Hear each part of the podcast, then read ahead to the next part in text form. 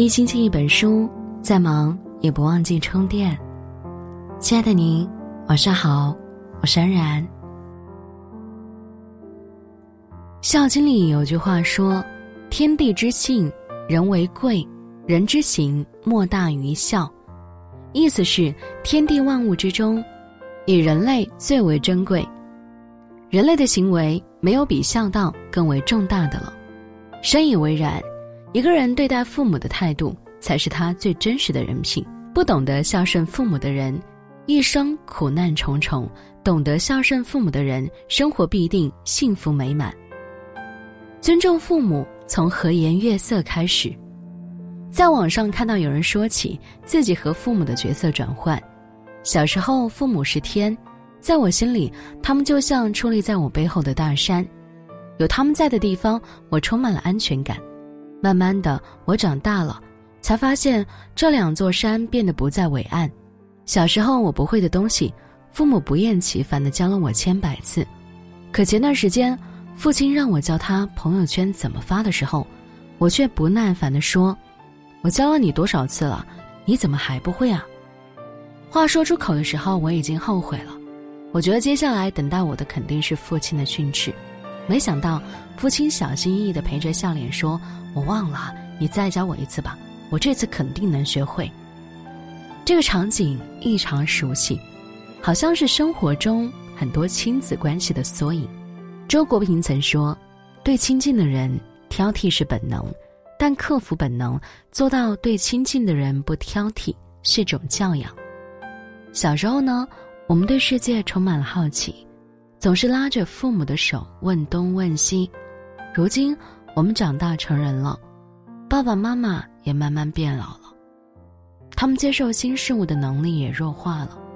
作为子女，我们理应耐着性子，帮他们去了解这个多变的世界，让他们跟上社会变化的步伐，不要总是用没时间敷衍他们，不要总是用再忙打发他们，多点耐心给父母，对他们和颜悦色，这才是孝。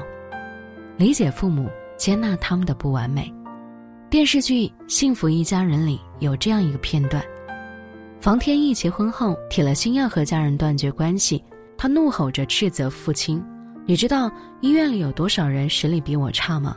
因为他们有背景，都能靠着自己的父母平步青云，而我的父亲只是一个卖面的老板，所以我只能忍。”面对他的指责，父亲愧疚的泣不成声。深深的给他鞠了一个躬，是爸没能力，我对不起你。现实生活中，许多人都会把自己的不成功归咎于父母没本事，觉得是父母拖累了自己，不能让自己飞黄腾达。可是他们忘了，为了能让孩子过得更好，他们一直在向这个社会低声下气，只是为了拼尽全力把自己认为最好的东西拿给你。锦衣玉食的父母毕竟只是少数。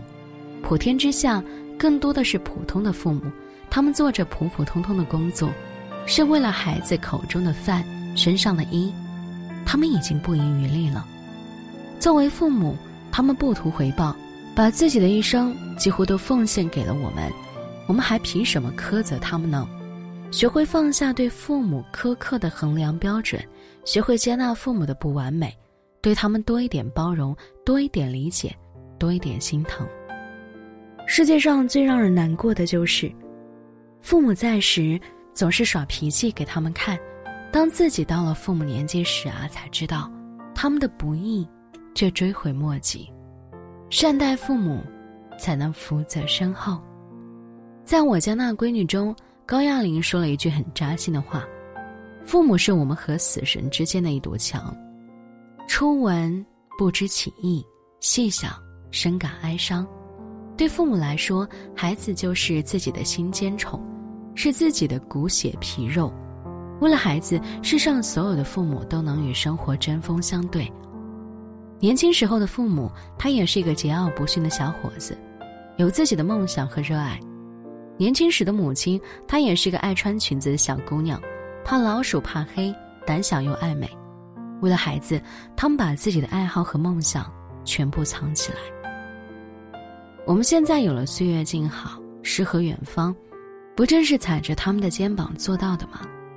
如今父母已老，在和他们相处的过程中，请多一点耐心，多一点关怀，不要嫌他们唠叨，不要嫌他们笨手笨脚。俗话说：“孝顺，孝顺，越孝才能越顺。”对我们每个人来说，父母就是自己最大的福田，孝顺父母就是积攒福运。正所谓“千里去烧香，不如在家带爹娘”。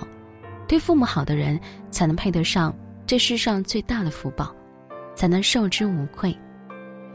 有人总结了十句不要对父母说的话，第一句是“好了好了，我知道了”，第二句是“有事吗？没事，那我挂了”，第三句是“说了你也不懂”。第四句是，跟你说了多少次了？第五句是，你们那一套早就过时了。第六句是，叫你别收拾我房间。第七句是，我要吃什么我知道，你别夹了。第八句是，别吃这些剩菜，你怎么老不听啊？第九句是，你烦不烦啊？第十句是，这些东西说了不要了，你堆在这里做什么呀？请谨记。回想以往种种。我们的每一次生病，每一次受伤，最为我们担心的永远是父母，他是我们世上最爱我们、最心疼我们的人。作为子女，我们应该原谅父母的过错，接纳他们的不完美，感激父母的恩情，余生善待父母，每一天都将顺利安康。